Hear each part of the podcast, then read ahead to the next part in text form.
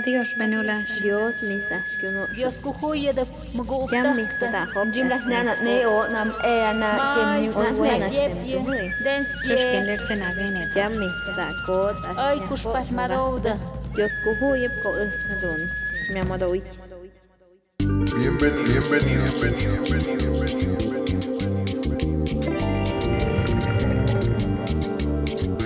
Proyecto Sobar, Sobar, Sobar.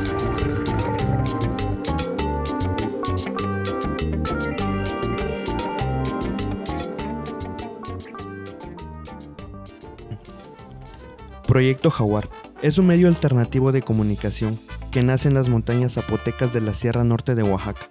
Explora los elementos identitarios de las comunidades indígenas, así como las nociones generales de su cotidianidad. Mi nombre es Ezequiel Miguel y en este podcast contaremos y difundiremos aquellos aspectos que hacen únicas y trascendentales a nuestras comunidades. Conoceremos a fondo detalles de su forma de vida a través del tiempo y cómo enfrentan la realidad contemporánea. De igual manera, hablaremos de los acontecimientos y aventuras del individuo en la vida, qué es, qué somos y a dónde vamos. Quédense y disfruten de Proyecto Jaguar.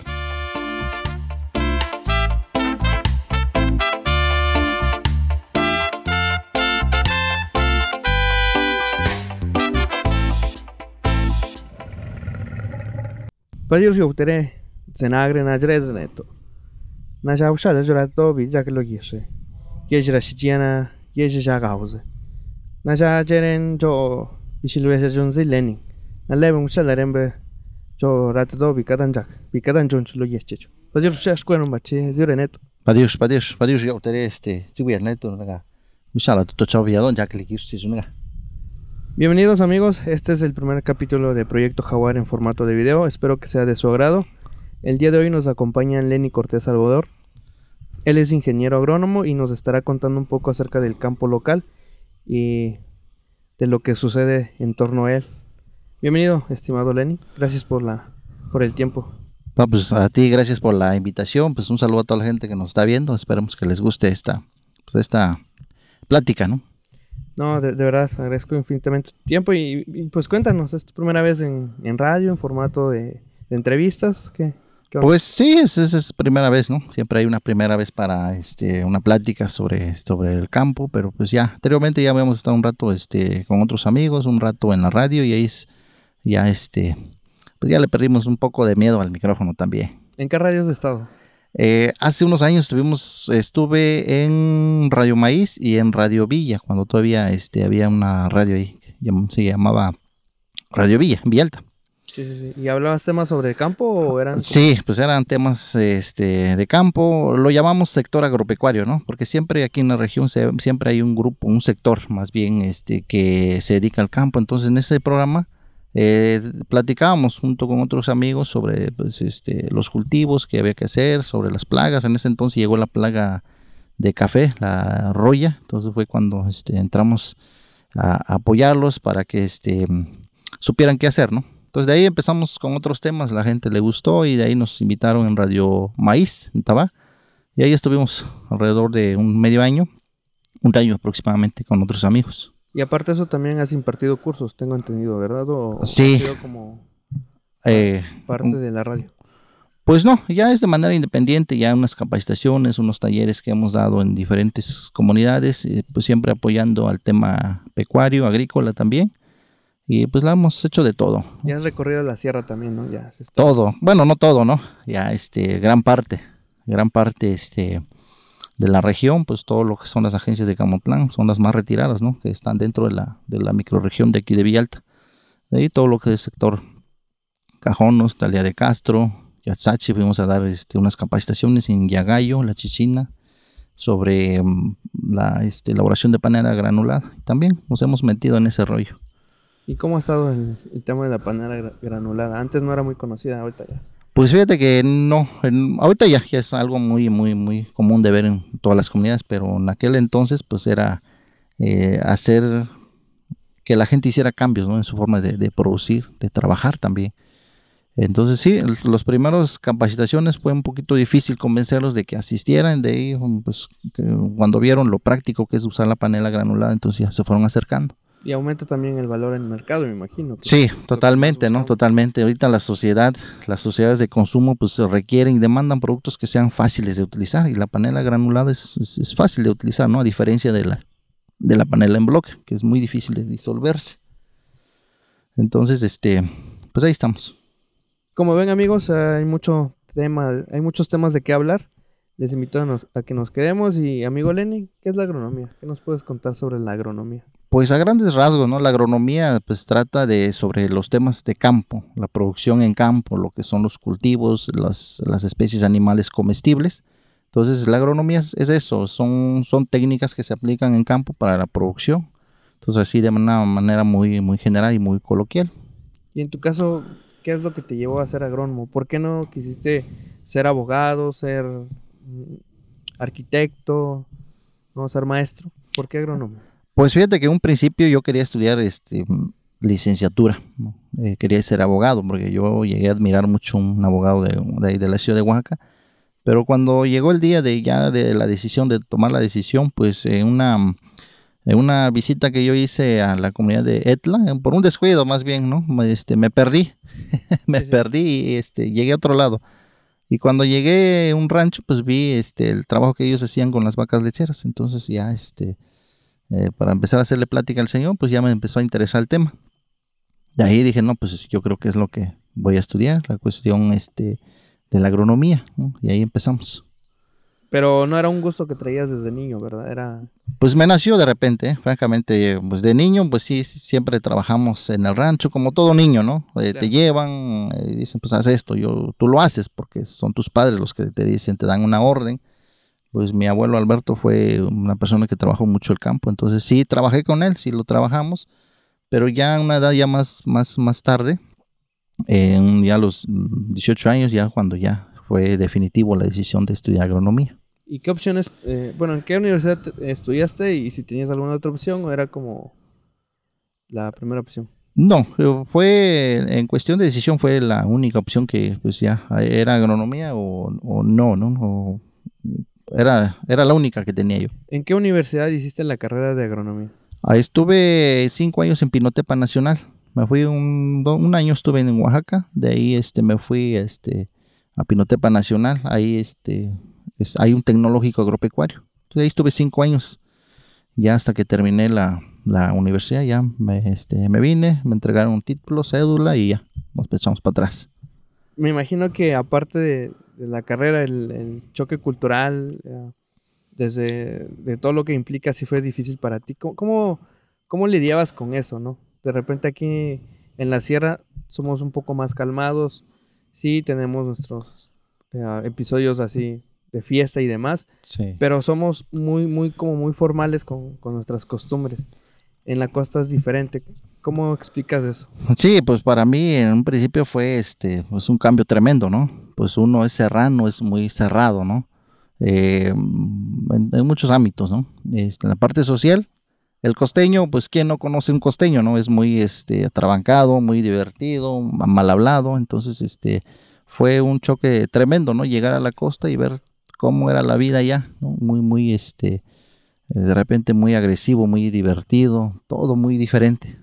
¿Tienes Aquí. alguna anécdota de, de- de esa parte de, del choque cultural entre la costa y la sierra? Sí, pues, eh, pues los primeros meses, ¿no? Cuando yo recién llegué ahí, este, el primer día, pues obviamente conoces a tus compañeros de clase y como todo serrano llegas y pues muy respetuoso, ¿no? Hasta cierto punto, saludas y todo, ¿no? Y el costeño no, el costeño los tres, los primeros 10 minutos ya te andan mentando la madre, son, es- es- es- ahí es algo muy normal, ¿no? Sí, Muy sí, sí. normal. Pues te mandan por un tubo, entonces yo en ese momento, pues yo sentí eh, mucho coraje, porque yo no entendía por qué se habían enojado conmigo, por qué me habían dicho esas palabras, ¿no? Todo lo Entonces- tomabas muy en serio. Sí, todo muy en serio. Entonces yo viví como dos, tres meses muy, muy, Frustrado. este, muy frustrado, ¿no?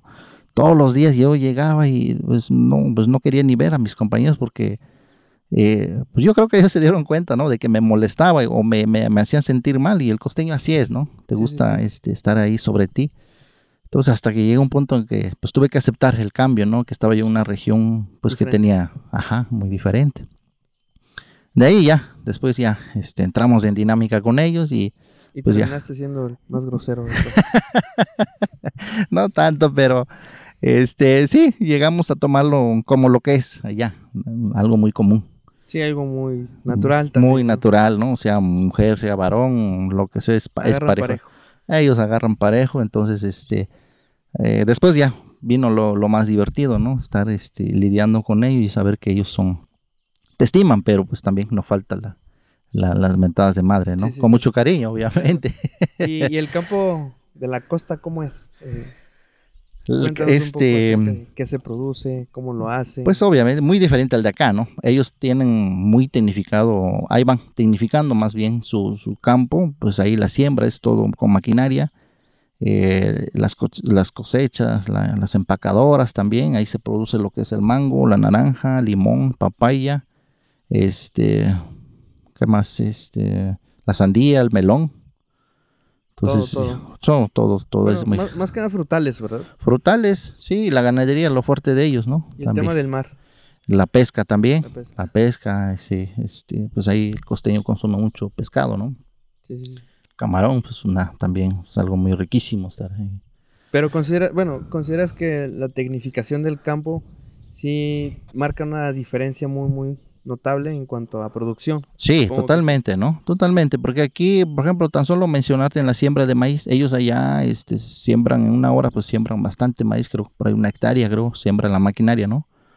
A un costo muy bajo. Entonces aquí sembrar una hectárea de maíz se, se- pues, requiere de mucha mano de obra, mucha gente, ¿no? Y mucho tiempo también, varios días. Sí, sí, sí. Entonces, este, pues e- es mucha la diferencia también lo que hay, ¿no? Este, el riego, las aspersiones, todo, ¿no? Pero es todo un bueno, ya está muy sistematizado, ¿no? Ahí van sistem- sistematizando todo, ¿no? Eh, también, pues entre ellos y la parte norte del país, pues la parte norte está muy ya muy muy arriba, ¿no? Y en cuanto Pero- a apoyo, perdón, y en cuanto a apoyo gubernamental, También, también como todo lado, pues este, pues ahí lo, la- los recursos son diferentes, ¿no? Se destinan para otras cosas. Por ejemplo, aquí nos dan plantas o en aquellos tiempos cuando yo estuve, pues aquí se destinaban otras cosas y allá es, mayormente se destinan maquinaria agrícolas, ¿no? Implementos, las rastras, las, fertilizadoras, las, sembradoras. Entonces es, es un... El gobierno sí en ese entonces eh, inyectaba mucho dinero, pero son cuestiones ya muy de, maquinaria agrícola. sí, sí, sí. ¿Y piensas tú que necesitamos un poco más de maquinaria aquí en la región? Pues de que se requiere, se requiere, ¿no? Nada más que la- las condiciones topográficas pues, está muy accidentado, lo cual dificulta el trabajo de una maquinaria. Entonces lo que podemos hacer es este, implementar pequeños este, maquinarias, ya los están, eh, pues ya los inventaron, ¿no? Pues son costosos. Entonces aquí la diferencia entre la costa y aquí pues e- e- es, grande. Pero fíjate que la ventaja de aquí de nuestra, de nuestra región es que la gente trabaja por amor al campo. Allá en la costa es algo muy, y yo creo que en otras regiones también, ¿no? Que la gente produce bajo números, ¿no? Si, si realmente este, te va a dar un- una ganancia, siembra, si no, pues simplemente no, no siembra. Entonces también aquí nuestros costos de producción, tan solo en maíz y en otras cosas, pues es muy elevado por la, por la mano de obra. Pero sin embargo, pues vemos gente que todavía lo hace, ¿no? Sabiendo que los costos son altos y, y le sigues entonces deduces, ¿no? Que, que es por amor al, al campo, porque realmente lo, este, quieres seguir una cultura ancestral, ¿no? Claro. Es- sí. Y, y tocas un tema muy importante por el hecho de que nuestra gente está más mucho- muchísimo más arraigada al campo, ¿no? Tan solo en los casos de siembra, ves que el, el incluso sembrar representa un ritual, porque antes de la siembra, antes de empezar el trabajo, van y piden permiso a, a la tierra, ¿no? Van y, y de repente hacen algún tipo de convivio, de, de ritual, Ujú. y es mucho respeto que se tiene, bueno, en nuestras comunidades a la tierra y, al- y a la naturaleza en general. ¿El costeño tiene esa parte de- del ritual con la tierra o simplemente va y siembra? No, pues con la gente que yo estuve trabajando, pues ellos, este, mm, pues de alguna manera son ya, este, empresarios, ¿no? De, de a mediana escala y gran escala. Pues ellos ya no, como que se, no sé si se perdió o no, qué es lo que haya pasado, ¿no? Pero no, no, no se realiza ni un ritual ahí, simplemente entran las maquinarias, siembran, cosechan, se, se da la venta y, y ven cuánto ganan, ¿no? Y aquí la gente es, es, es, es- diferente, ¿no? cada quien, ¿no? Es muy respetable también su forma de trabajar de- Sí, de- sí, del costeño y otras partes y otros estados. Pero aquí nuestra gente es lo que hace, ¿no? El ritual representa un, un respeto muy fuerte hacia la tierra, la naturaleza y obviamente, obviamente sobre el maíz, ¿no? Sí, sí, sobre el maíz, el frijol y los Todo granos lo- sistema. Sí, todo lo que es el sistema milpa, eso se llama la calabaza, todo lo que este, el quelite, todo lo que da, ¿no? Sí, sí, Dentro de lo que es el área donde se siembra el maíz. Sí, son muy cuidadosos y muy, sobre todo muy celosos, ¿no? Son conocimientos que se van traspasando de generación a generación y desde muy pequeños les enseñan igual a trabajar el campo y desde muy pequeños empiezan a, a crear esas o, o a reproducir esa fe con la naturaleza. Sí, eso es algo increíble, ¿no? Pues todavía seguimos viendo gente que todavía este, eh, le muestra mucho respeto a, la naturaleza, porque tan solo a veces con ir a un, a un, este, a un lugar donde se desconoce o no se ha ido por mucho tiempo, pues se tira aguardiente en señal de respeto, ¿no? Claro, claro. Eh, quería preguntarte, me imagino que muchos de los que nos ven se preguntan también lo mismo, y es por qué, la, por qué se dice que la tierra está dejando como de producir en los últimos años, aquí en la región. Pues es una pregunta muy, muy común en todos los, en todos los pueblos, ¿no? Y aquí en, en estas fechas, ¿no? Porque cuando más se requiere el maíz, pues resulta que menos producción. Y la tierra deja de producir cuando, porque más bien porque son suelos o son predios donde se han, se han cultivado este, por muchos años, ¿no? Claro. Y obviamente este, hay un desgaste del suelo. Eh, anteriormente, pues este, eh, quizá la, cantidad de materia orgánica o de nutrientes que había en ese suelo, pues produjo para que la gente comiera, pero fue tantas las veces que sembraron que el suelo pues llegó a desgastarse y ahora necesitamos de, de, de de aportar nutrientes como el fertilizante para que la planta dé. Si tú no aplicas fertilizante, pues simplemente la planta te va a dar poco o muchas veces nada, ¿no? Fertilizante en el sentido de productos químicos o también eh, pueden ser productos naturales. Pues ya es decisión del productor, ¿no? Dependiendo, si, si tú tienes tiempo y si tú este, mm, te enfocas o eres muy, muy este, fanático de los, de los productos este, orgánicos, entonces haces tu propio abono, que ahorita afortunadamente ya se está viendo mucho, ¿no? Muchos productores ya. Eh, pero también por cuestiones de tiempo, hay gente que se dedica a otras cosas, pero a la vez siembra, entonces ya hace uso de los fertilizantes químicos, ¿no? ¿Y hay forma de, de, rever- de revertir el tema de, de la infertilidad del campo? Pues eh, solamente pararlo, ¿no? O sea, revertirlo revertir. totalmente, revertirlo y llegar que los y llegar a hacer que los suelos se vuelvan como antes no no sería posible, no simplemente detener ese esa este mm, eh, esa erosión, aportar este abonos y obviamente la otra parte es el cambio climático que ahorita pues el, el- el calor pues hace que las plantas se estresen mucho, ¿no? Sí, sí, sí. Entonces, este, solamente pudiéramos como parar ese efecto y este y aportarle mucho, ¿no? pero también necesita de, de mucho compromiso también con del, del productor con, con el campo, porque si bien es cierto, es más redituable agarrar o comprar un, un costal de cuántos, ¿cuánto tiene el costal de fertilizante? ¿Cuántos De, kilos? este, 50 kilos. Bueno, es más redituable agarrar un costal de 50 kilos que estar acarreando abono orgánico de diferentes partes de la comunidad y llevarlo al campo y, y, y, bueno, y Hacer la ocuparlo ahí aplicación, dentro, ¿no? Sí. aplicarlo ahí. Sí, de hecho, pues es más este económico eso, ¿no? Este, pero afortunadamente ya este se está viendo que la gente le está tomando importancia a los productos este agroecológicos, ¿no? Como es la, la, la, este la elaboración de los de los fertilizantes, biofertilizantes, entonces este pues hay hay todo un reto, ¿no? Sí, sí. Delante de en la producción. Hablando de, de retos, estimado Lenin, desde tu posición, ¿no? desde tus conocimientos, eh, ¿qué- ¿para qué consideras que nuestro campo está, es apto? ¿Para qué oficios de, la agronomía? Tal vez para la horticultura, para la ganadería, ¿para, para qué es el suelo, nuestro suelo apto? Sí, pues nosotros aquí en la región tenemos, este, afortunadamente tenemos tres microclimas. Pues la parte baja es la zona caliente, pues ahí se da este, lo, lo que es maguey, estamos viendo por ahí este, en estos terrenos, pues están el maguey, están los cítricos, están muchos frutales, ¿no? Y eh, tan solo aquí en el pueblo, pues también tenemos una micro, un microclima este, más o menos templadito, que es la zona alta del pueblo, Pues ahí está el café, este, los aguacates, los duraznos. Y a nivel microrregión, lo, lo que es este, todos los pueblos aquí cerca, eh, por ejemplo, Tallí, pues obviamente son productores de café. Ya est- hace unos años empezaron a producir aguacates eh, de la variedad Hass.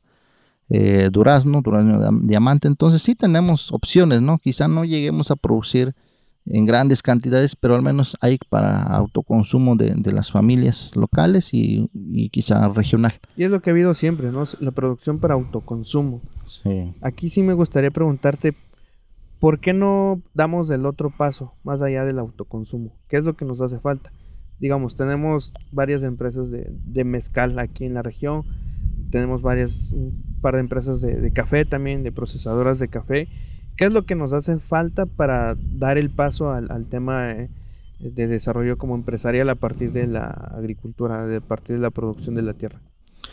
Pues de, de pasar a autoconsumo y ya hacer una producción más, más, este, un poquito más a, a mayor escala, pues, este, pues necesitamos gente, ¿no? Que nos asesore, porque en cada escalón de la producción necesitamos, este, gente que, que nos, este, que nos ayude, por ejemplo, a, a administradores, tan solo en, en hacer una marca, ¿no? Necesitamos gente que haga las, este, los registros, entonces un productor eh, normal o común, pues es- lo vería desde el punto de vista muy complicado. Sí, sí, sí. Entonces ahí empezamos, arrancamos con gente que nos va a asesorar este, en cómo producir, hacer que produzca más.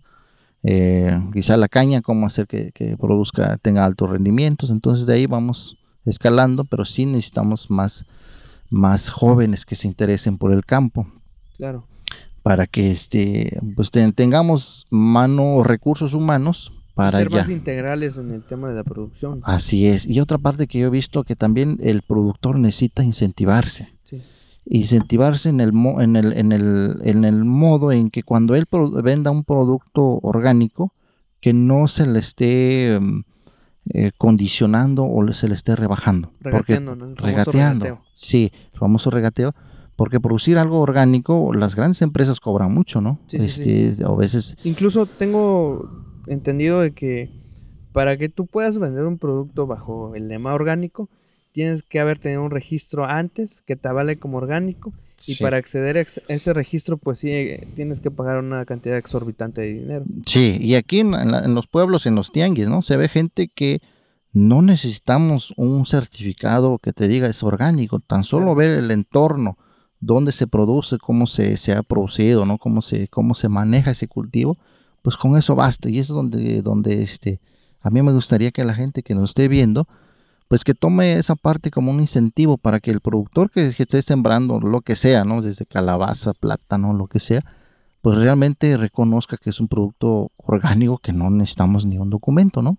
Pues ya para, sal- para, que, para que salga al mercado, ya, este, entonces ahí sí, Sí, sí, sí, pero para consumo local, pues para nada.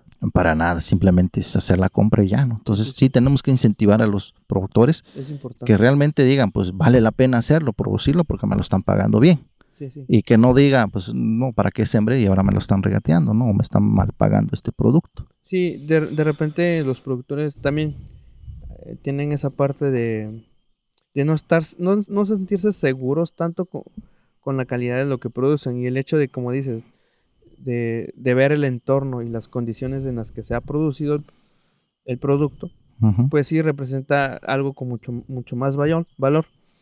Eh, me gustaría am, regresar un poquito. Hace, un momento tocábamos el tema de, que el- tocabas tú el tema de que el campo necesita mayor gente, ¿no? ¿Consideras tú que la agronomía puede ser una opción para los jóvenes que, quieran estudiar o, que estén terminando el bachillerato y, y aún estén pensando o no estén seguros de qué estudiar?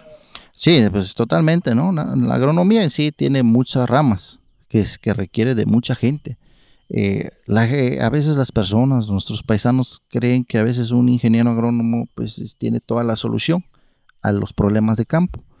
Y no es así, porque ser agrónomo es como ser un médico general, ¿no? Este, de ahí se derivan muchas especialidades, este, desde pues, pues, la gente, cardiólogos, por ejemplo, ¿no? Son Sí. este eh, puro corazón, entonces de ahí los internistas, todo el sistema digestivo, entonces ahí, así es el campo, así es la agronomía. Eh, ser agrónomo, de ahí viene, este, primero pues se divide en dos, ¿no? eh, fitotecnistas, que son los que se dan a plantas, producción de, este, de frutales, lo que sea. De ahí viene la horticultura, producción de pura hortaliza. De ahí está la cuestión zootécnica, puros animales. Entonces, de cada, este, mm, pues de cada especialidad se derivan otras que hacen el, el estudio más profundo. Entonces, Claro. aquí es donde viene la necesidad de que muchos jóvenes, pues tienen la oportunidad de hacer algo. Ahora, pues mucha gente está sembrando, está haciendo, este, está preparando cultivos, pero en un futuro vamos a necesitar que alguien que se, que nos haga un diagnóstico de una plaga, ¿no? Necesitamos, este, eh, gente que, que sea especialista eh, en fitopatología se llama. Entonces, este, hacer ese análisis, ¿no? Hay gente que estudia el suelo, nutrientes, cómo se van desgastando, qué necesitamos. Entonces, la agronomía puede ser una opción muy fuerte para la gente que está aquí en, la- en nuestra región. Yo veo jóvenes, este amigo Ezequiel, que no tienen este, idea de lo que, lo que quieren estudiar, ¿no? Ahí andan haciendo otras cosas. Es que ese ha sido el, punto en, muchas cuestiones académicas. Hoy en día podemos ver mucha deserción escolar por diferentes motivos, ¿no? Pero por otro lado, también, no sé cómo lo sientas tú, pero en, en estos tiempos existe un mayor apoyo a la educación de lo que había probablemente cuando a ti te tocó ir a la universidad. Sí, nosotros bueno, todavía me tocó este pagar a, a renta, ¿no? Todo, todo, todo era pagado en nuestros tiempos, ¿no? Estoy, estoy hablando de hace 12 años más o menos. ¿Y había algún tipo de beca para eso? Pues la única beca que yo obtuve fue una, es un desayuno escolar por el promedio que teníamos y por la aplicación y, y la forma en que estábamos ahí en la escuela. Fue el único apoyo y en ese entonces era acceder a mucho, ¿no? Que te, te dieran una, este, un, almuerzo, pues era, era, Era pues, mucho. Ah, Era, era mucho. De ahí que te dieran los ¿qué? cuatro mil, cinco mil pesos que el gobierno está dando ahorita, pues yo creo que con eso no debería haber este pues, deserción, ¿no? Ya los, todos los muchachos deberían de ocuparse en algo, estudiar en algo, porque necesitamos de todo, ¿eh? Sí, sí, sí. Necesitamos mercadólogo, gente que diga cómo vender. Necesitamos este nuevos médicos más especializados aquí en la región. Necesitamos gente que renueve todo el sistema de, de trabajo que estamos teniendo ahora, ¿no? Sí, porque co- como dices, ¿no? Todo está avanzando, todo está cambiando. Sí. Y, y más allá de... Siento que nosotros nos hemos mantenido en una sola posición. Pero siento que también necesitamos ah, mucho más interacción con... Conforme esté avanzando el tiempo, también nosotros adecuarnos a, a lo que está pasando. Sí, ¿no? sí, sí. Por ejemplo, el tema ahorita del internet, de, de lo, lo que estamos haciendo aquí, por ejemplo, en la grabación de, de este episodio, también necesita de, de mayores conocimientos, tal vez eh, no de manera tanto académica, pero sí en la práctica, ¿no? Y así en otros oficios. Entonces, Sí. sí es importante el hecho de considerar seguir como el ritmo de, de cómo están cambiando y ser consciente sobre todo de cómo está cambiando el tiempo. hoy en Sí, día. sí, totalmente, ¿no? Y también la, la, la, la juventud, la gente que está estudiando, yo creo que también, mm, aparte que ya, estudias, ya, ya está estudiando o ya está este, una carrera, eh, yo siempre les digo algo, ¿no? A la gente que, que, que está en ese, en ese momento, donde por tener, por tener una carrera, piensan que cuando te entregan el título ya automáticamente tienes un trabajo en algo, ¿no? Yo fui a dar, sin, sin querer, fui a dar en una fundación este, que se llama León 13, que estaba en la costa, no sé si todavía siga. Ahí estaba una maestra, entonces este, nos invitó a una plática y de eso se trató, ¿no? De prepararte para que cuando salgas pues tengas donde, donde agarrarte. Entonces decía ella, y, en ese momento yo no le entendí mucho sus palabras, ¿no? Ya, este, cuando, ya hasta cuando yo estuve en un momento en donde realmente recordé esas palabras, decía ella, si tú buscas empleo no hay, lo que hay es mucho trabajo. Entonces es así, ¿no? La gente es, este, requiere este, de visión para que eh, pues tú te defiendas, ¿no? Así como están las cosas actualmente, pues debes de tener una profesión y a la vez un oficio, porque para que para que este, te vayas eh, defendiendo, porque mucha gente se estresa, amigo, si quieren, mucha gente se estresa, es abogado, lo que sea, es, pero están esperando el momento de encontrar un empleo, ¿no? Y se olvidan de que hay mucho trabajo allá, desde de, de todos los oficios, ¿no? Como tú decías, necesitamos gente que repare, que, que haga, que genere, este, desde la edición de un video, ¿no? Quizá no sea una profesión, pero como un oficio pueden hacerse, ¿no? Sí, sí, sí, y cobrar por eso, ¿no? Claro. Eh, volviendo ya un poco más al tema de, del campo. Hace rato estábamos mencionando un poco de las becas y el apoyo gubernamental. Pero me gustaría preguntarte, eh, ¿cómo, ha sido el ¿cómo has visto tú el apoyo gubernamental a, a nivel de campo en los últimos años o en los últimos sexenios? Pues en el último sexenio y el tema este que está causando polémica es sembrando vida, ¿no? Sí, sí, Eh, y, y en esa cuestión pues va a haber este, opiniones muy diferentes, muy diferidas. Eh, desde la gente que está adentro pues va a tener una opinión, ¿no? La gente que está afuera va a tener otra. Pero sí el, el- el- el- el apoyo fue, es bastante, ¿no? Porque nosotros hace rato pues, es- observabas las siembras que hicimos hace, empezamos a hacer hace 10 años. Y la siembra se hizo lento, ¿no? Lento. ¿Por qué? Porque tenías que comprar la planta, tenías que este, contratar gente que te ayudara. Ahora con el apoyo, pues como que se activa ya el- el- la cuestión campo, ¿no? Hay más trabajo.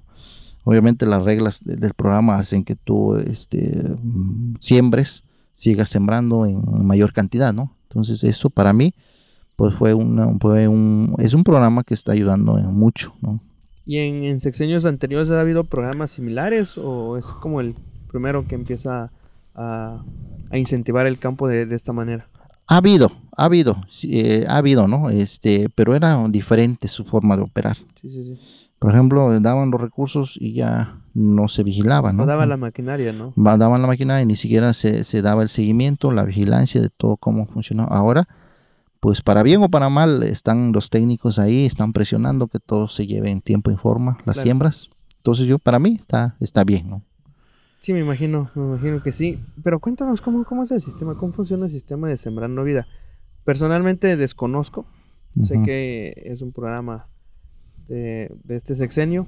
Sé que también ha incentivado de manera muy, muy fuerte el tema del trabajo de campo. Y también ha sido parte importante aquí en la comunidad para, para la iniciación en ese tema de, de- del café, de, de nuevos, de nuevas variedades. Eh, sabes bien que, que hace algunos años pues fuimos azotados por, por la plaga de la roya, entonces se empezaron a secar muchos cafetos de muchas plantas de café. Pero cuéntanos el sistema, cómo funciona ah, la jerarquía y todo eso. Bueno, aquí este primero se, se tuvo que haber justificado dos hectáreas y media, ¿no? Eh, Cada, la gen- cada integrante debe cada productor, cada productor. Pero también hubo esa posibilidad de que dos personas se juntaran y co- a completaran esas dos, dos hectáreas y media, ¿no? No importaba que el predio estuviera en diferentes No importaba, lugares. no, no. Entonces, con que tú este, justificaras, ¿no? Obviamente con una constancia de posesión eh, de, de- de cada comunidad, ellos manejan, ¿no? A nivel comunidad se manejan este, certificados de posesión, que es terreno es tuyo, ¿no? Sí, sí, sí. Entonces eh, se debió de justificar esa parte primero, entonces para que tú ingresaras al, al- al programa. Entonces mucha gente este, pasó, otras no llegaron, otras no quisieron asociarse, varias se asociaron y están trabajando, ¿no? Entonces de ahí parte, ¿no? De que tú tienes un, un lugar donde llevar a cabo ese proyecto. Entonces de ahí el gobierno apoya con 5 mil pesos mensuales, pero ellos ponen la, la dinámica del trabajo, ¿no? Y la cantidad, tus metas. Ahorita actualmente la meta es llegar este 2.750 plantas ya sembradas Sí, sí. para ya este año. ¿De qué plantas? Cualquier tipo. Cualquier planta con que sea productivo, ¿no? Desde lo que es el café, maguey, frutales, este, lo que sea. eh, maderables también. Entonces, este mm, ahí te dan una forma de trabajar, curvas a nivel, para que retengas este las este el- los abonos, ¿no? Que no se te que no se te erosione el suelo. Entonces ellos te dan una forma de trabajar Pero también los- te dan el recurso, ¿verdad? te dan el recurso, es que es donde se va mucho dinero, ¿no? En el campo mucha gente eh, dice que, que producía el campo y, y es que así es, este amigo Ezequiel, que tú limpies una parte, un, un cafetal, en dos, tres meses ya otra vez la maleza ya volvió a crecer, entonces ahí es como, eh, si no tienes recurso, pues no le metes, ¿no? Pero si ya te llega el recurso a través de, de un apoyo, pues ya puedes mantener este más limpio, la planta va a crecer mejor y te va a producir. Y la organización como tal de, del programa Sembrando Vida funciona igual que la organización dentro de la comunidad. Eh, pues varía, ¿no? Varía. Obviamente cada quien tiene su, su, su comisión, ¿no? Claro. Hay, un, hay una, una directiva en cada, en cada grupo. Aquí en el pueblo son tres grupos, eh, cada, cada grupo tiene su directiva, lo que es el Pero son los presidente. mismos valores comunitarios, ¿no? De que tal vez haya un presidente, pero el presidente no tiene la última palabra. La última palabra la Sí, tiene totalmente, ¿no? La, la- el, el- el grupo, ¿no? De ahí, todas estas cuestiones se manejan de manera grupal y se decide eh, qué trabajos se van a hacer, pues siempre y cuando guiados eh, sobre lo que son las bases del programa, ¿no? Sí, sí, sí. Las Sí, reglas de operación. Las reglas de operación. Claro. ¿Y, y ¿cómo, te, cómo te has sentido en esto? ¿Te has Pues muy mm, bien, ¿no? Pues nosotros también estamos dentro, ¿no? Este, en el primer momento cuando este el presidente habló sobre esto y como ya veníamos trabajando eh, lo que es el campo, la siembra, entonces dijimos, vamos a aprovechar. Pasamos este, la- las pruebas, todos los filtros, pues ya. Eh, hasta el momento pues seguimos sembrando lo que ya veníamos haciendo, pero ahora ya con más, con un ritmo mucho más acelerado, ¿no? ¿Y en la comunidad cómo, cómo lo han sentido? Pues Porque- aquí, fíjate que en todas las comunidades, como te decía, ¿no? Hay, hay este, como una, mm, una, son opiniones diferidas, sí, divididas, ¿no? Unos dicen, pues es que desde que llegó, este, Sembrando Vida, pues la gente está cobrando más, ¿no? Sí, totalmente de acuerdo. Cuestiones así. Sí, fíjate que, que eso mismo te quería preguntar. Porque pues he escuchado o he tenido la oportunidad de, platicar con los productores. Y hay gente que por alguna razón no está dentro del programa. Pero la queja principal es que el jornal del, del trabajador subió mucho. Hace un año estábamos hablando de cin- 200, 250 pesos al día por jornal. Y ahorita estamos hablando de, de 100 pesos más, ¿no? 3, 3, 350. Y Sí. sí, para personas que están en el programa tal vez son pagables porque ellos de alguna otra manera están viendo todo el proceso y todo lo que implica, ¿no? Pero para alguien que no, y, y también como mencionábamos hace rato, ¿no? Se produce casi casi por am- amor a la tierra y no para comercializar. Y, y son esas personas las que más sienten este esta elevación en el precio del jornal. Sí, sí, sí, sí, sí, se siente, ¿no? Y aún estando dentro, ¿no? Pero este, pues se tiene que hacer, ¿no? Y pues hay un dicho, dice que el sol sale para todos. Entonces en un momento quizás se sienta el, el, el, el- el, este, el cambio, ¿no?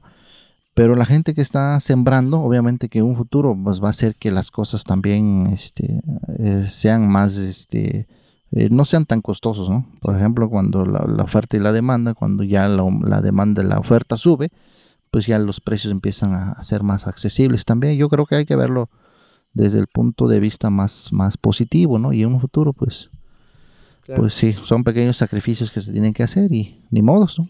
Y, y hablando de futuros, ¿cómo ves tú el campo en unos años, en unos ¿qué? 10, 20 años? Pues yo espero, que al ritmo que vamos, yo creo que va a ser muy, muy, muy productivo, ¿no? Sí, sí, muy sí. productivo. Eh, todas las comunidades están, están sembrando diferentes cosas. Aquí este, se están sembrando frutas que quizá en otros pueblos no. Entonces eso va a hacer que en un futuro vaya a haber este, una cantidad enorme de, frutas, ¿no? Y eso pues va a ser muy accesible, ¿no? ¿Cómo se podría ayudar al, desarrollo del campo desde distintas áreas de la comunidad? Pues hay muchas formas, ¿no? Cada quien tiene una forma o cada, cada pueblo necesita su, su, su, su- o tiene sus propios retos, ¿no? Lo que yo veo es que mm, pues la comercialización es el punto un poquito más complicado, ¿no? Ya tienes todo, pero ahora cómo lo vendes, ¿no? ¿Y a quién se lo vendes? El mercado. Entonces, este es ahí donde vamos a ver que quién se avienta, quiénes son los primeros jóvenes que digan, pues aquí estamos, nosotros nos encargamos. Sí, sí, sí. Sí, porque este, producción va a haber en unos años. A ver. Entonces la cuestión, la tierra, pues, la tierra es, pues ahí va, ¿no? Pero también el programa está definiendo que los productores se tienen, tienen que hacer sus propios fertilizantes, que la producción sea más, lo más orgánica posible, ¿no? Claro. Sí, pues ah, ya hablamos un poquito más de, del campo, de lo que esperamos, pero háblanos de lo que, de lo que estás haciendo. Pues Ahora. yo estamos en muchas cosas, ¿no? Sí, sí. Todo lo que tenga que ver con el campo, los animales, ahí estamos. Eh, pues a mí me gusta mucho compartir el conocimiento, ¿no? Lo poco que sabemos, pues este se comparte. Y eso en base de, de, de, de, de unas palabras de un amigo que, este, que me caló mucho cuando él estaba dando unas pláticas y, y yo le pregunté que cuánto cobraba él por hacer esas pláticas tan excelentes. Y me dijo que pues que él no, Él lo hacía por gusto, ¿no? Porque realmente necesitaba eh, hacer algo. ¿no? Transmitir el conocimiento. Transmitir el conocimiento. Y algo dice, eh, decía él que si tú compartes eh, dinero, divides. Pero si tú compartes conocimiento, multiplicas, ¿no?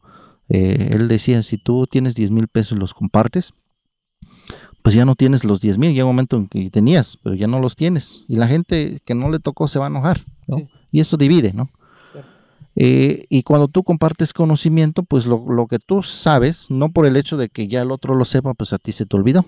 Entonces estamos metidos en esa parte de, de- de que la gente cuando nos invita a una plática, pues no lo hacemos con, con un costo muy elevado, a veces nada, simplemente por el gusto, ¿no? Y ahí estamos dando capacitaciones en cuestión a la producción de aves y otras cosas. En la radio estuvimos sin siquiera percibir este, ni un sueldo, no simplemente porque queríamos Sí, sí, sí. estar, este, que la gente se metiera a la cuestión de campo. ¿Y si tuvo reacción? ¿Cómo, ¿Cómo viste la reacción de la gente a través de tu incursión en la radio con los temas de campo? Pues sí, pues como era nuevo, pues este, pues sí, en los primeros meses le batallamos, ¿no? Hacerle ver al productor que, eh, que- hacer ver este, al productor que debe, debería informarse. Que ahorita los tiempos se requiere de mucha información para poder hacer algo, producir. Entonces, este, hasta cierto punto, no llegar a tocar cosas sen- sensibles del productor, no decirle, oye, es que no sabes nada, simplemente decirle, "Ya, hay más cosas que debemos de saber, que aprender para poder producir. Entonces, ahí sí fue hablando bonito. de eso, ¿has tenido algún choque con, al- con algún productor con el tema de, de cómo se manejaba o se, mane- se manejaba ancestralmente el campo y, y que ha prevalecido hasta los... los Sí, días? fíjate que en una ocasión andando promoviendo la cuestión de la, de, de- de la panela granulada, un viejito me regañó y me dice es que tú estás echando abajo nuestra forma de trabajar, ¿no? Estás de- este, le estás diciendo a la gente que ya no compre la panela eh, sólida, la panela en bloque, Sí, sí, ¿no? sí. Entonces es, es algo que nosotros venimos conservando desde muchos años. Entonces vienes tú y nos cambias todo, ¿no? Le digo, no, no es eso, simplemente que hay gente nueva que se está interesando y eso hay que, hay que este, motivarlos. Ustedes son libres de seguir produciendo la, pane- la panela en bloque. No quiero decir que ya no tenga venta, simplemente que si tú quieres que tu, tu, tu- tu producto salga más rápido, entonces hay esta opción. Entonces la, la panela granulada en la ciudad sale muy rápido, se vende, es Y muy un poco vendible. más ¿no? cara. un poquito más cara. Pero también la panela granulada también tiene un, sigue teniendo una aceptación, ¿no? Porque representa algo. Cuando tú vas en una fiesta, ¿no? Y, y- y llegas con una aportación, pues veo gente que busca, ¿no? Que, que la panela sea grande, que sea presentable. Y el eh, color también. el color, entonces, ¿para qué? Para que el obsequio, el regalo sea pues de algo que Sí, se vea bien, ¿no? Que sea presentable. Entonces, es ahí donde nos topamos, pero ¿Cómo resolviste ese? Pues simplemente platicando, ¿no? Platicando con la gente, hacerle ver que nuestra intención de, de- de- de cambiar o de hacerle ver otras opciones no quiere decir que estemos este, quitando, ¿no? Ese- esa forma, esa forma de producir, ¿no? Es respetable. Pero también, bueno, ellos, el conocimiento que ellos aportan a la producción, sea cual sea, es muy importante, ¿no? Por todo el conocimiento que se ha ido transmitiendo Sí. oralmente de generación en generación. Sí, porque de ahí parte, ¿no? Jóvenes que venían trabajando, pero cuando se presenta esta opción, pues simplemente es un cambio, ¿no? En la cocción Claro. del, del, entonces, este, pues sí, yo incluso desde mi punto de vista yo diría que, es que fuera mitad y mitad, ¿no? Sí, sí, sí. Porque la panela, aunque di- dicen la gente de la ciudad que no debería venderse, pero aquí en nuestra zona sí se sigue vendiendo. Sí, totalmente. El bagazo, ¿no? El pancle, todo lo que es, este, porque eso representa, ¿no? La cultura, Claro. lo que somos en el campo. Tocando ese punto, ¿sientes tú que, que a veces eh, nuestra gente necesita como arriesgarse un poco más? Porque hay cosas en las que sí estamos como muy marcados y somos muy cuadrados. Tocabas ahorita la... Bueno, nos contabas sobre lo que te había pasado con el don de la panela. Pero hay muchas cosas que podríamos facilitarnos más. ¿Crees que crees eso? No, no sé cuál sea tu punto de vista. Y es pregunta, ¿no? ¿Crees que hay cosas que podríamos dejar de hacer o cambiar para tener una, una mayor efectividad? Pues sí, ¿no? Este, todo cambio pues siempre tiene que ser para bien, ¿no? Y en esos tiempos, este, pues se requieren de ciertos cambios, ¿no? Eh, dependiendo cuál sea tu forma de producción, cuál sea el producto, ¿no?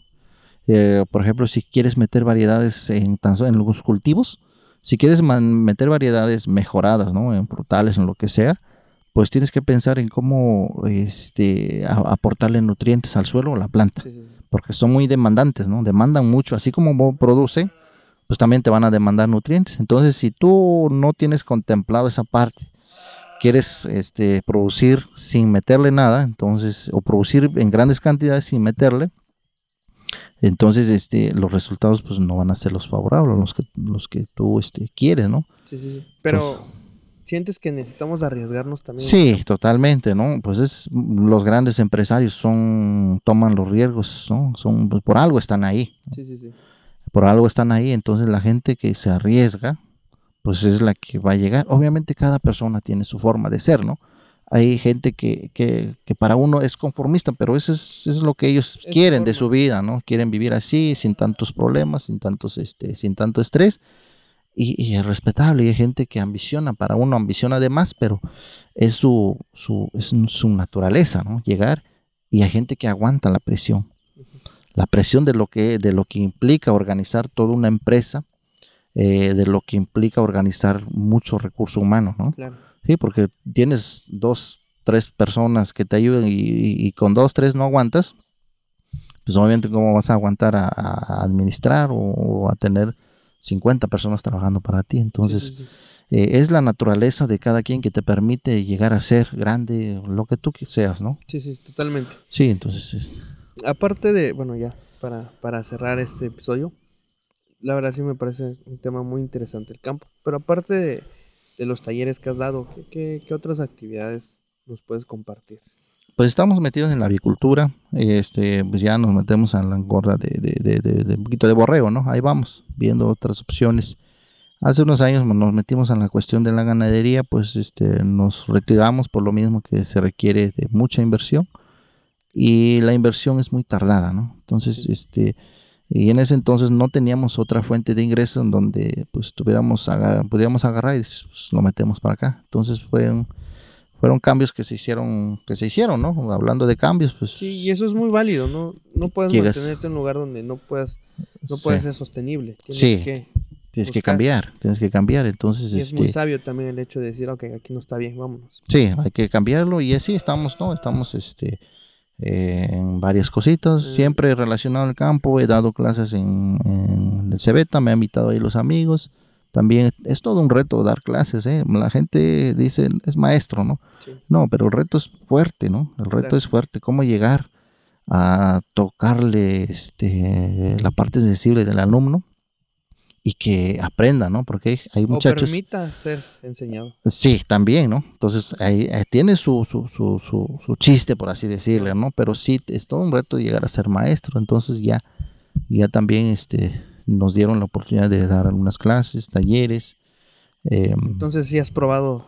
sí, he estado en la, en la, este, mm, hace unos años estuve en lo que era, en lo que era CEDER, Secretaría de Desarrollo Rural. Entonces también estuve en PESA, el programa est- estratégico para la seguridad alimentaria, que es muy sonado aquí en la zona. Ya he, he estado en varias cosas, pero pues siempre es con cuestión Sí, sí, sí. a- al campo. Ahorita estamos este, en la crianza de cerdos también, La lechones. también. Ahí estamos en la agroveterinaria, pues ahí siempre, ¿no? Haciendo lo que nos gusta y Claro. este, de ahí no nos apartamos mucho. Amigo Lenny, últimamente también te hemos visto mucho en las redes, muy activo. También dando talleres. ¿Qué es lo que platicas en los talleres? ¿Qué es lo que das? Pues eh, en los talleres el que mayormente hemos estado es la, la producción avícola, la producción de, de- de- de- de aves, ¿no? Entonces, este, nosotros cuando entramos en ese tema, llegamos a los pueblos y, y obviamente llevábamos aves, pues la gente decía es que no quiero porque se nos muere, ¿no? Sí, como los O de colores. Sí, los, de repente malas experiencias más que nada. Entonces así estuvimos como dos meses, entonces llegamos a entender, en conclusión llegamos a, a, este, a entender de que ellos necesitaban eh, saber cómo criarlos. Claro. Entonces surge de esta, esta, estos talleres, esta dinámica, de que ellos tienen que saber todo, o todas las etapas que pasa un, un pollo, un pollito, una ave para poder producir. Entonces, en estos talleres platicamos sobre genética, ¿no? Genética que actualmente, pues ya, queramos o no, pues ya la genética ya nos está, este, no tanto invadiendo, pero ya tenemos muy, eh, acceso muy fácil a, a aves de muy buena genética. Esto hace que ellos tengan la necesidad de nuevas formas de, de crianza, desde cómo va a estar, de dónde van a estar, cómo se van a alimentar, qué enfermedades tienen y cuáles se pueden prevenir. Eh, en los talleres vemos cómo tienen que ser los, eh, las instalaciones o el gallinero. No necesariamente tiene que ser de material, ¿no? simplemente que cumpla con los requerimientos que ellos tienen. Eh, las etapas en donde está el- la mayor parte del crecimiento y qué hacer, ¿no? qué darles, qué no darles. Este, entonces es lo que hacemos en los talleres, ¿no? hacerles ver que, que para que no tengan enfermedades, pues tienen que hacer ciertas cosas, la limpieza, el mantenimiento, las entradas de aire, las temperaturas. eh, es lo que hacemos en los talleres. Todo eh, en relación con las aves. Sí, porque pues mucha gente se les mueren por a veces un descuido por desconocimiento de una técnica, ¿no? Claro. Entonces, este, mucho, es muy extenso. La gente que nos ha, que ha ido a las capacitaciones, eh, saliendo de ahí, pues están con ánimos de querer hacer las cosas, pero ya, ya bien. Entonces ellos llegan y les digo, pues yo no puedo hacer un diagnóstico de manera general. Cada ¿no? persona tiene su forma de criar. Cada forma, cada persona tiene su forma de criarlos y, y su- sus instalaciones son muy este, personales, ¿no? Cada quien tiene. Entonces, cuando ustedes lleguen con lo que ustedes ya saben y con lo que tienen, ustedes pueden saber qué es lo que tienen que corregir y qué cosas están bien. Entonces, de ahí empezamos a tener la aceptación de, básicamente de las señoras, porque son las que más crían las, Las aves, reinas del hogar. las reinas del hogar, que es, es un trabajo también muy bonito, ¿no? Sí, es un Este- trabajo muy, muy pesado también. pesado, a la vez bonito, porque tú cuando produces algo para consumo familiar, pues sientes una satisfacción de, de poder decir, no, pues yo, yo lo crié, yo lo, este, pues yo le di las atenciones y, Y yo le di cuello también. también. Yo le di cuello. sí, me imagino. Sí, entonces ahí estamos, amigo Ezequiel. Hablando de satisfacciones, ¿cuál ha sido tu mayor satisfacción en toda esta aventura llamada eh, agronomía? Bueno, no, no solo en la agronomía, sino en, en general. Pues yo, yo, yo, en lo personal, ¿no? Yo siempre, este, todos los días eh, tengo satisfacciones, ¿no? Porque pues, hago lo que me gusta.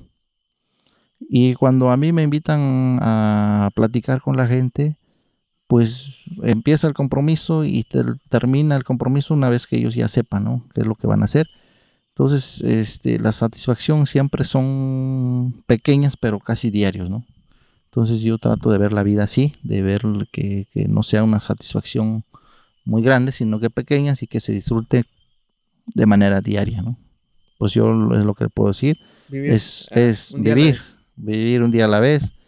Y ahí estamos, ¿no? Tratando de, de- de disfrutar la vida, ¿no? Porque pues a eso venimos. Y pues ya cada quien tiene su propia percepción de cómo es la satisfacción, pues hay unos que la satisfacción más grande es llegar a tener grandes cantidades de, de dinero, no sé, muchas Propiedades cosas, propiedades, ¿no? Cada Entonces, quien tiene también su propia, propio, la propia forma de ver la satisfacción, ¿no? Sí, sí, sí, como pues el éxito, ¿no? No puedes ser muy, este, eh, muy humilde, ¿no? Pero pues si tú, si el éxito no es tener un carro, pues tu éxito es llegar a tener, este, no sé, un terrenito donde puedas sembrar, pues ahí está, ¿no? Yo cuando te escuché en- cuando te escuchaba en la radio, sí, como que te relacionaba con esa parte de ya llegó a la radio. Mi, mi paisano Lenny está en la radio, ¿no? Ujú. Hablando de un poco de éxitos, porque, bueno, por lo general nosotros tenemos la concepción de éxito, que toda la gente te vea, que te conozca, que seas como famoso, ¿no? Pero en este caso, eh, haciendo un poquito de, recordando un poquito de, de cómo eh, estaba el tema de tu participación en la radio, pues yo consideraba que sí, en efecto hacía falta un poco hablar sobre eso, sobre esos temas en la radio. Pero siento que, que no solo no solo se dio de la noche a la mañana, ¿no? Cuando llegaste a la radio. Háblanos un poco acerca de, alguna curiosidad ahí que te haya pasado. Porque pues así como todos, ¿no? El, tener un micrófono en mano no implica que seas muy sabio y muy elocuente, ¿no? También debe haber una preparación de por medio. Sí, pues este, pues bueno, nosotros nunca fuimos este especialistas, ¿no? Porque hay gente que son este, licenciados en comunicación. eh, esta cuestión de la radio su- surge por una, este, una locura, yo diría, ¿no? Porque, pues, en mis tiempos de estudiante y la gente que me conoce, los compañeros, excompañeros, yo siempre he sido muy nervioso, muy, este, tímido, eh, eh, ¿cómo le llaman? Pavor, al, eh, ¿cómo es? Esceni- algo así de eh, pavor escénico, pánico escénico. Entonces, sí. Entonces yo andaba detrás de un proyecto, ¿no? En ese entonces, y un amigo me dice, te, te apoyo. Yo veo cómo este, eh, sale el proyecto, yo me, me encargo una parte, pero también necesito una parte, una colaboración tuya. Y yo en ese entonces, pues como yo quería tanto ese proyecto, proyecto de ganadería, pues acepté. Ya había aceptado, ya había aceptado cuando me dices, ¿sabes qué? Quiero que hagas un programa de radio. Hijo, pues fue como pues un balde de agua fría, ¿no? Dices, pues bueno, yo lo que menos me gusta es hablar Y en público. en público, ¿no? Pero pues de ahí surge, ¿no? De ahí en este momento, eh, en menos de cinco minutos ya estábamos en la radio. Y hace él la presentación y dice él, mira, aquí vamos a estar. Y pues fue prácticamente un cambio muy, muy drástico, pero lo tuve que afrontar porque el hecho de haber aceptado un compromiso, pues es, es este, Cumplir. es cumplir, ¿no? Y decir, pues bueno, obviamente, ¿no? Fue este, las primeras intervenciones, pues este... Sí, me imagino que Sí, sí, sí. pues, accidentes. ¿Tienes alguno Llamemos uno- de accidentes. Una vez, este, no fue, este, como dos meses, pero todavía, ¿no? No es de la noche a la mañana que tú aprendes a hablar eh, delante de un micrófono. No, sí, sí, A los dos meses, este, ya es- habían escuchado el programa y me invitaron a Tabá. Entonces estaba yo en Villalta y a la vez en Tabá estaba yo haciendo, este, Radio pequeños Maíz. en Radio Maíz y lo que era Radio Villa en Villalta. Sí. Entonces, este, de los nervios, pues yo estaba en radio de Villalta, Radio Villa, y una de mis intervenciones dije, no, pues saludo a todos, aquí estamos en Radio Maíz, entonces fue un chasco que no, no, sí, Pero me imagino que ni te habías dado cuenta porque a veces uno pues, no, no se da cuenta de lo no, que por es. los nervios, no, de ahí empezaron a hablar los amigos, me dijeron, oye, ya la regaste, digo, pues ni modo, ya no. Entonces, este, sí, de ahí varias cosas, ¿no? Varias cosas sí nos pasaron, pero sí, no lo hacemos con ese profesionalismo, simplemente nos dejamos llevar por lo que sentimos, ajá, por lo, por lo que nos gusta hacer, ¿no? Y también es lo que, pues yo quiero invitar a la gente que cuando escojan una carrera, pues tiene que ser algo que te guste. ¿Por qué? Porque si no hay dinero, pues al menos te gusta, ¿no? Así como, como el chango, ¿no? No gano, pero como me divierto. Te quería, te quería el, el paisano, el tacomóvil. ¿no? Claro, pero cómo me divierto. Sí. Amigo Lenin, pues ya para terminar, cuéntanos acerca de los servicios que ofreces. Como Pues aquí la- veterinario. Pues aquí en la, en la agroveterinaria, pues, este, pues tenemos productos básicos para el campo, ¿no? Lo más básico, ya. La misma gente ya en un momento dado, cuando ya, este, tenga ciertas, este, eh, cuestiones en el campo, pues ya, eh, les entregamos productos más especializados. Pero en cuestión agrícola, lo más básico y cuestión, este, pecuario, pues la medicina veterinaria, ¿no?